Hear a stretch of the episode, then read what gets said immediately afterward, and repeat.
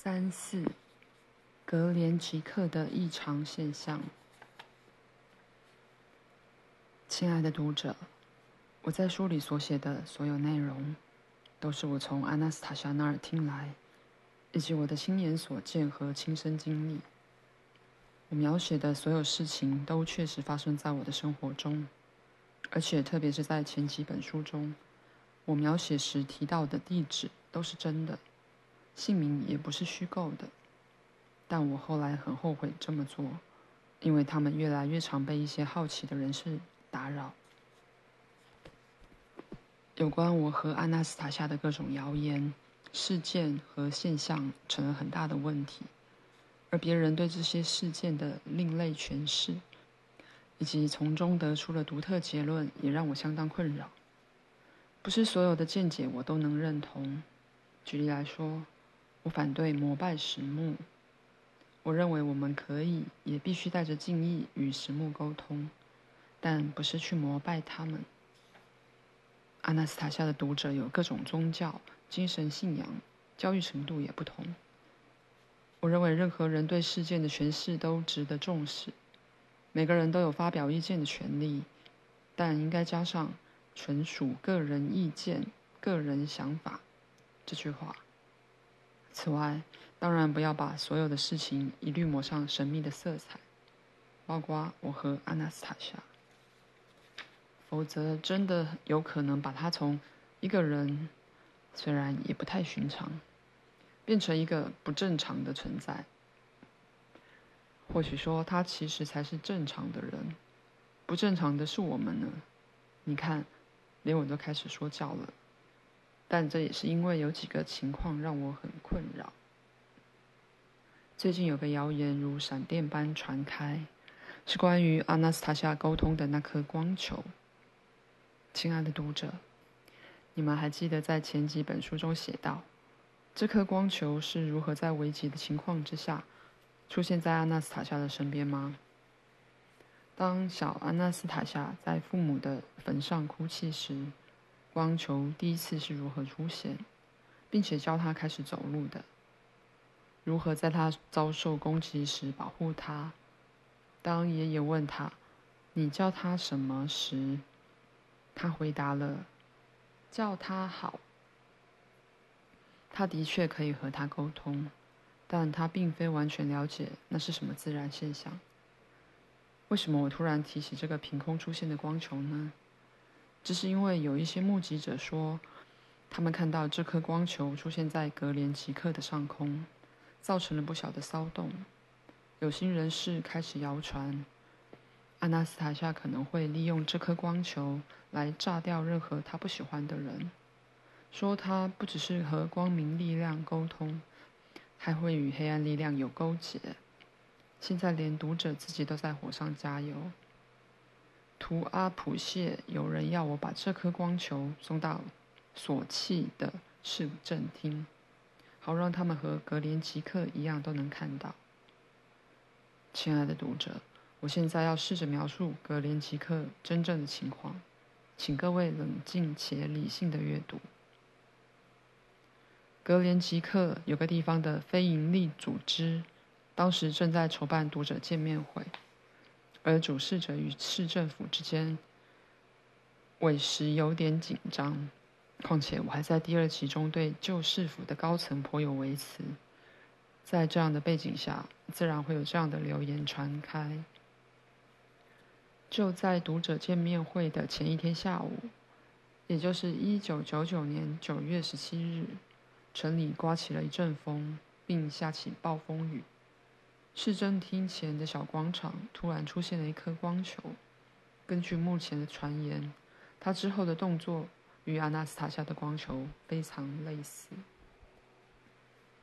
格连吉克上空出现的光球避开了四周建筑物上的避雷针，与广场中央的大树有所接触。光球接着射出数个较小的光球，或者说光线。其中一个飞进了市长办公室，在众目睽睽之下绕了办公室一圈后才飞出去。第二个光球飞进了副市长加琳娜·尼古拉耶夫娜的办公室。在空中盘旋了一阵子后，飞到窗户旁，在玻璃上画下至今仍清除不掉的怪异符号，然后就飞走了。接着流言四起，谣传格连吉克的政府因此变得圣洁，或受到启发而开悟。有些人认为，正是因为这次的光球事件，政府才决定善待前来的读者，修缮城市近郊的石墓，举办一年一度的灵性歌曲创作节，还有其他很多政府本来不愿意做的事情。谣传这次事件的人深信。格连吉克出现的正是阿纳斯塔夏的光球。我试图辩解，那是球状闪电。他的行为和书中描写的类似，纯粹是个巧合。市政府无论如何都会做出某些决定的，但是没有用，马上就有人辩称，世界上没有巧合，况且这不是单一事件，而是一连串的发生。他们表示，当巧合一个接一个发生时，就可以称为常态了。说这种巧合一连串的发生，当然也不无道理。至少到目前为止，仍然无法解释光球是如何避开避雷针的。为什么它在接触广场上的大树，并在上方燃烧及发出巨响时，没有造成任何破坏？而是直接往市政厅的窗户飞去。为什么飞进去的几间办公室，正好都有权利决定有关读者前往城市的政策？为什么市政府在光球造访后，立刻就以正面的态度解决很多的问题？为什么在这颗光球出现后，市议会的议员就决定欢迎读者见面会的举行呢？这些巧合实在不胜枚举。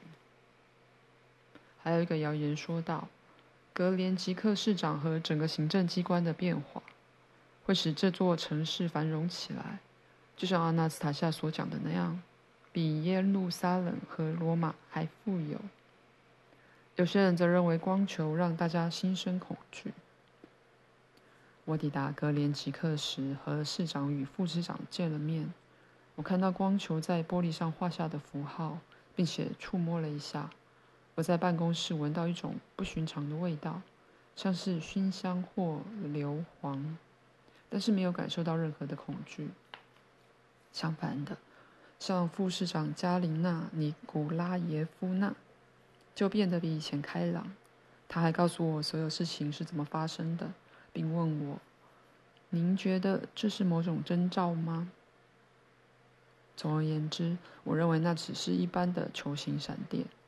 可是大家并不接受，反而责怪我故意把事情简化。我不否认自己的确想把事情简化，而且不只是这件事而已。为什么？因为我听过有一些宗教领袖会用自己对阿纳斯塔夏特殊能力的看法来吓唬群众，宣称这些能力不是来自于神，而且阿纳斯塔夏不是人类。他们还在宗教刊物中撰写相关的文章。我可以想象，在格连吉克出现光球之后，他们现在会如何把事实夸大。我不打算反驳或证明光球与阿纳斯塔夏之间的关联，因为这已经没有意义了。现在每个人都坚持己见。我只想向各位亲爱的读者论证一下，格连吉克出现的光球可能代表何种力量的显现。圣经里说道：“凭着他们的果子，就可以认出他们来。”那么，这个果子是什么呢？首先，光球对市政大楼没有造成任何破坏，甚至被光球画上符号的玻璃也没有破掉。办公室残留的味道没有造成什么不好的感受。办公室的主人加琳娜。尼古拉耶夫娜在与我们四个人交谈时，我们没有人在他身上感受到恐惧。光球在广场大树的上方轰隆作响，冒出熊熊的火焰。有人说大树看起来好像着火了，但它现在仍健健康康的活着。市政府针对外地来的读者颁布改善文化服务的命令，并决议定期举办导览。参观阿纳斯塔夏所说的石墓。我并没有看到任何负面的后果，所以就此而言，结的果子是正面的。阿纳斯塔夏曾说，光球是完全独立行动的，无法对它下达指令，只能用请求的方式。我在书中都尽可能一五一十地描述我亲眼所见、亲身经历和亲耳所闻的情况。至于格连奇克的光球事件，每个人都可以提出自己的说法，但我不希望有人利用这次的事件来吓人。况且，如果继续这样下去，就连稀松平常的小事都可能被弄得很神秘。现在已经有人开始谣传，这个光球帮助了我在格连奇克。见面会上的演讲，但事实并非如此。我与他一点关系都没有，而这种谣言少不了媒体的推波助澜。备受推崇的《星火》杂志曾刊出一篇长文，作者写道：“我国正进行着一场规模浩大的实验。”这篇文章的作者特别提到我，他在台上足足讲了八小时。我从未见过像他这样的演说家。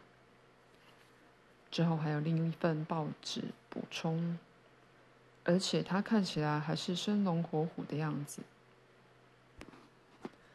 委婉来说，这些描述都是夸大不实的。第一，我在见面会上并没有讲到八小时，只有六小时而已，多出了两小时是从第二天的演讲加上去的。至于我受到帮助。这确有其事，但也没有什么神秘可言。在格连奇克见面会的前夕，阿纳斯塔夏曾来找我，告诉我晚上要好好睡觉。他从泰加林带了某种浓茶，给我在睡觉之前喝。我答应了他，因为我在那段期间真的都睡不久。后来当我上床时，他坐在我的旁边，像他在泰加林里有几次那样的握着我的手。我在《碰触天堂》一章中有提过，睡着时，我仿佛飞到了某个地方。每当他在泰加林里这样做的时候，我都会感到非常的平静。早上起床时，窗外一片美景，我感觉棒透了，心情也非常愉悦。早餐时，阿纳斯塔夏只给我喝雪松奶，他说最好不要吃肉。因为消化会耗掉很多能量，我在喝完雪松奶后也不想吃肉了。我每次喝完雪松奶后都不会想吃任何东西。当我在见面会上演讲时，阿纳斯塔夏没有在我旁边，他只是静静的站在读者当中，一阵子后就离开不见了。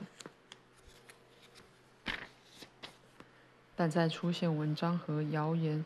将我在见面会上的演讲蒙上神秘面纱之后，我也不禁怀疑，阿纳斯塔夏是否真的用了某种方法帮助我。